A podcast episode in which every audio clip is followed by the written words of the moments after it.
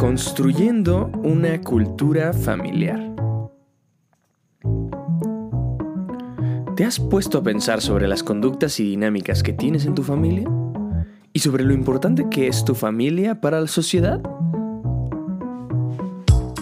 Bueno, de esto y más hablaremos el día de hoy de la cultura familiar y algunas recomendaciones para construirla. Bienvenidos y comenzamos.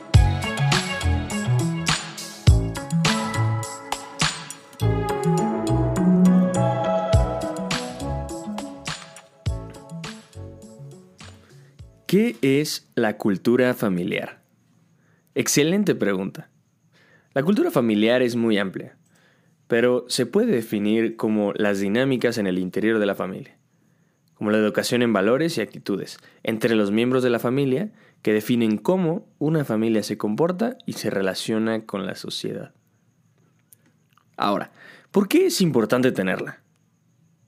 Esta también es una excelente pregunta, que se deriva de la anterior. Bueno, cuando nos enfrentamos a la interacción con la sociedad, se debe de buscar hacer frente consciente, pues la corriente no siempre nos lleva a la dirección a la que queremos llegar. La cultura familiar nos otorga esto. Es nuestro medio para poder fundamentar nuestras decisiones y darle a los hijos una guía. Ahora, ¿cuáles son los pilares de la construcción de una buena cultura familiar? Podemos empezar con las reglas del juego. Como se dice en México, cuentas claras, amistades largas. Lo mencionamos porque cuando se tienen las reglas del juego claras, se pueden hacer cuentas claras. Y si hay cuentas claras, también habrá amistades largas. Pero ¿a qué nos referimos con todo esto y con las reglas del juego? Bueno, son las estructuras de interacción llevadas a cabo dentro de la familia. Son la manera en la que la familia define la interacción adecuada. Ahora, para establecer normas es necesaria una habilidad pedagógica y tener diálogo entre los hijos y los padres para ponerse de acuerdo y explicar el sentido que tiene el llevarlas a cabo. Como segundo punto, está cuidar los recursos. Tenemos que cuidar los recursos. Enseñar a los hijos a administrar el dinero y ganárselo permite que se valoren los recursos, pues conocen los medios para ganárselos. Empiezan a entender la manera en que el esfuerzo tiene un valor.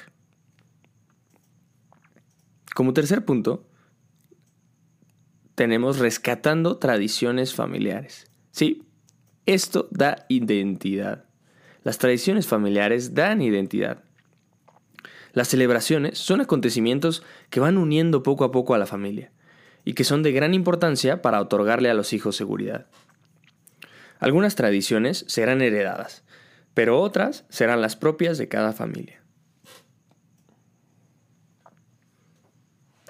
Como cuarto y último punto, como pilar, se encuentran los momentos de comunicación. Y bueno, como siempre, la comunicación y el tiempo de calidad son esenciales para poder escuchar a todos los que conforman la familia. Tener un tiempo semanal para escuchar y dar, y dar voz a los hijos ayuda a darle continuidad al flujo de las dinámicas de la casa. Y justo es aquí cuando se deben de revisar los puntos anteriores, los, cuatro los tres pilares anteriores. Y a manera de conclusión, repasemos algunos puntos importantes. Lo mejor para la sociedad es tener una cultura familiar bien establecida, con los pilares bien cimentados, para que todo funcione adecuadamente y se eduque en valores y en virtudes. También si queremos una sociedad mejor, tenemos que enfocarnos en las familias. Por otro lado, si una familia está bien, la sociedad está bien. Y por último, la familia es primero. Siempre hacia adentro para poder reaccionar y mejorar hacia afuera, hacia la sociedad. Esto ha sido todo por hoy. La información proporcionada el día de hoy fue tomada del artículo Frente a las modas sociales, cultura familiar, de Hace Prensa. Si te interesa conocer más sobre temas similares, puedes visitar nuestra página www.conectados.com. Muchísimas gracias por escucharnos. Esperamos que te haya gustado y que nos volvamos a encontrar en los siguientes episodios. Esto fue Conectados Podcast. Talk to.